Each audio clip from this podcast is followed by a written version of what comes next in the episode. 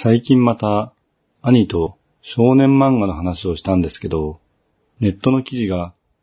鬼滅の刃がなぜ売れたのかとかばっかだよと言われてドキッとしましたね。なんかここでもそんな話した気がしますね。ここで鬼滅の刃のネタを持ってくると少しいやらしい感じもするんですけど、言いたいこともあるっちゃあるんですよね。自分の中でずっともやもやしているワンピースのエース問題っていうのがありまして、これはですね、できればワンピースのエースが好きって人には聞かないようにしていただきたいんですね。何がしかの苛立ちを感じるかもしれませんので。ワンピースのエースといえば、そうです。ルフィの兄ですね。ルフィの生い立ちは結構お話が進むまで語られることはありませんでした。なので、エースが登場した時はいきなり出てきたような印象はありました。まあ個人的な意見ですけど。その後、あまり麦わら一味とは関わることなく話は進んでいきましたね。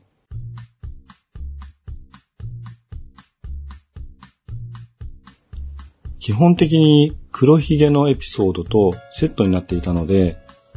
麦わらの一味のエピソード、つまり本編とは別にワンピースの場合、だいたい大きなエピソードと大きなエピソードの合間に箸休め的なエピソードが入るんですけど、そんなくくりでゆっくりと進んでいき、グランドライン前半の山場のエピソード、白ひげとエースの死につながるわけです。ワンピース読んでない人にはちんぷんかんぷんですが、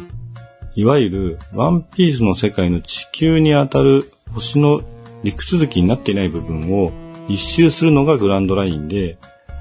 今は後半の半周に入っているんですけど、前半の半周のクライマックスって感じですね。で、問題は何なのかってところなんですけど、ルフィの過去はエースの死の直後の連載で語られたんですよね。ルフィがなぜそこまでエースにこだわったのかを説明しなくてはいけなかったんでしょうね。二人の間にそんな過去があったのかってほとんどの方は思ったに違いありません。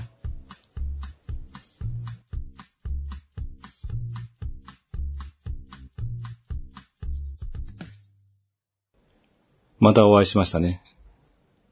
夕闇堂の根岸です。村長の家に行く前に少し整理しておきたいことがあるんですよ。それがこのワンピースの映像問題なわけです。なんだよ、イースじゃないのかよって思いました？思わないですよね。イースじゃなくてエースです。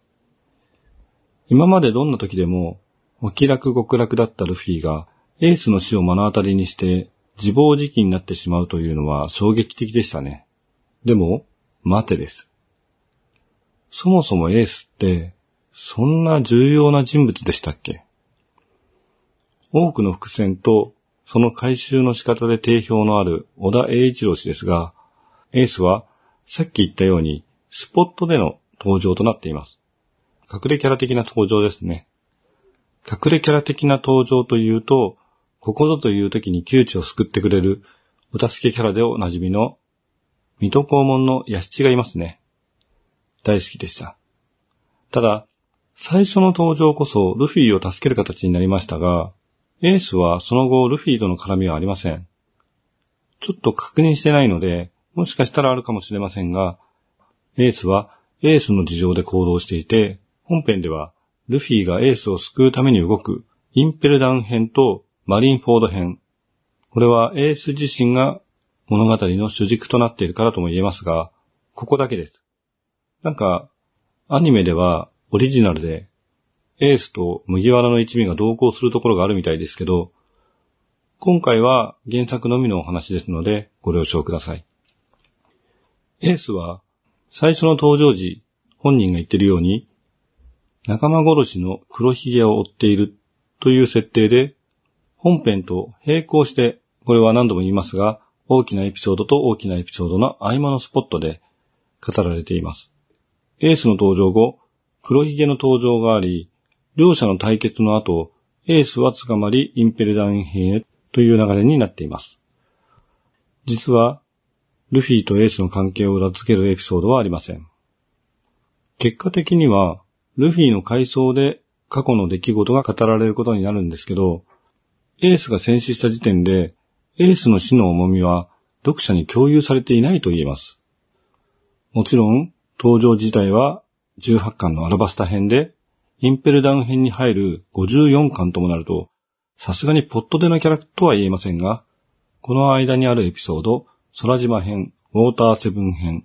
スリアーバーク編は、どれも長編で、そこからワンピースを読み始めた人からしたら、誰？ってレベルの人だったと思います。エースが捕まったと知ってからの、ルフィのエースに対する執着をインペルダウン編とマリンフォード編で語ったとも言えますが、本来そこに過去の回想を入れてもよかったとは思うんですけど、そこでは語られることはありませんでした。エースの選手は確かにそこで死んじゃうの？っていう展開ではありましたけど、彼の死の重みを共有するエピソードはないんですよね。エースは登場回数が少ないにもかかわらず人気は上々でした。最初の登場から圧倒的な力の差を見せていましたが、麦わらの一味に近い軽いノリで好感が持てたのかもしれません。学生なんかに見られる先輩憧れみたいな感じですかね。距離が近い人の方が大きく見える的な？さて、何がモヤモヤなのかという話に戻しましょうか。どんな物語においても、キャラクターの死というのは大きなエピソードとして語られます。それは、実際の人たちにとっても大きな出来事だからですよね。ワンピースにおいては、登場人物が死なない漫画でしたので、そこでまあ、白ひげは年齢的なこともありますが、まだ若いエースが死ぬというエピソードは、インパクトがあったと思います。大きな物語の前半、これは終わっていないので、本当に前半と言えるかどうかはわからないんですけど、今の時点ではそうであるとしますね。前半のクライマックスにそれを持ってくるというのは、自然といえば自然なんですけど、ここが若干もやもやします。確かにルフィにとっては親族とも言える親しい関係の人物で、そんな存在の死は大きなストレスになります。正直、エースは本編に絡まない、そしてそれを乗り越えることでの成長も物語としてはよく使われる手法なんですね。だから、エースを特別なキャラクターとして持ち上げるのはおかしい気がするんです。死んで神格化するじゃないですけど、少し死亡エピソード補正がかかっている気がしますね。何度も言いますけど、本編で言うなら、ほぼ絡みはなしなんです。ルフィのエピソードの登場キャラクターだから掘り下げていますが、位置的には、ナミのエピソードのベルメールさんと同じです。ワンピースって、ロビンとか、フランキーとか、チョッパーとか、ブルックとか、身近な人の死を乗り越えてきたキャラに囲まれている状況なんですよね。一応補足しておくと、これはワンピースという漫画の構成に問題があるという話ではありません。もっとエースとの絡みやエピソードがあった方が、エースの死の重みを読者が共有できたのかな？とは思いますが、先の見えない週刊連載で、できることの限界というものがあるとは思っていますし、他のキャラやエピソードの兼ね合いもありますからね。伏線張りすぎて回収できずに連載終了ってパターンは週刊連載漫画にはありがちです。それから、主人公チームに絡みすぎると、そのキャラが強すぎればチート扱いになりますし、弱すぎるとキャラの死が軽くなってしまいますしね。つまり言いたいことは、本編の外側のエースに対する反応にもやもやするんですよ。エースロス的なものですね。それはルフィにはあったにしても、まあ、エースが好きなキャラクターだった人には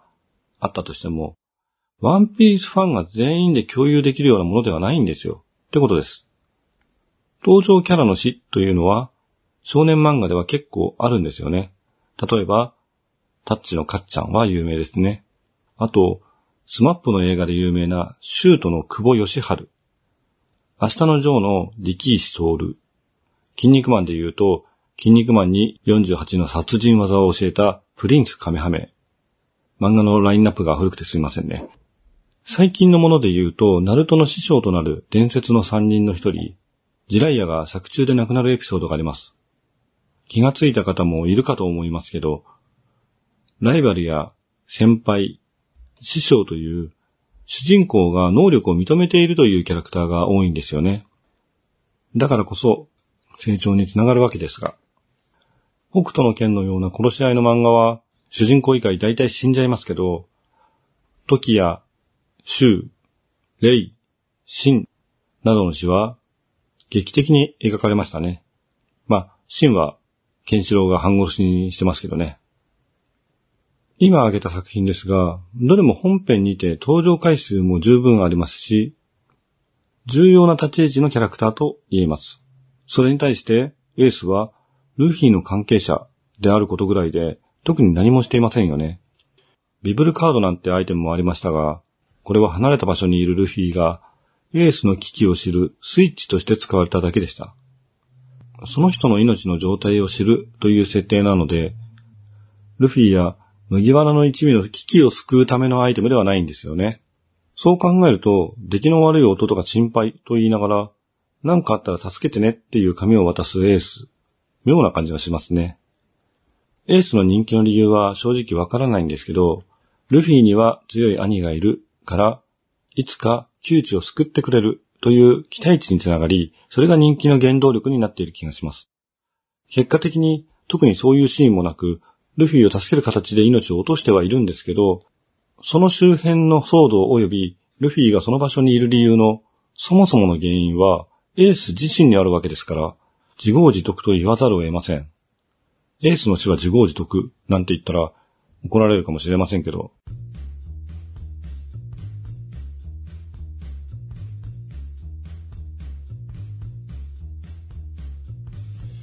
他のキャラクターの死を取り扱った作品に比べても、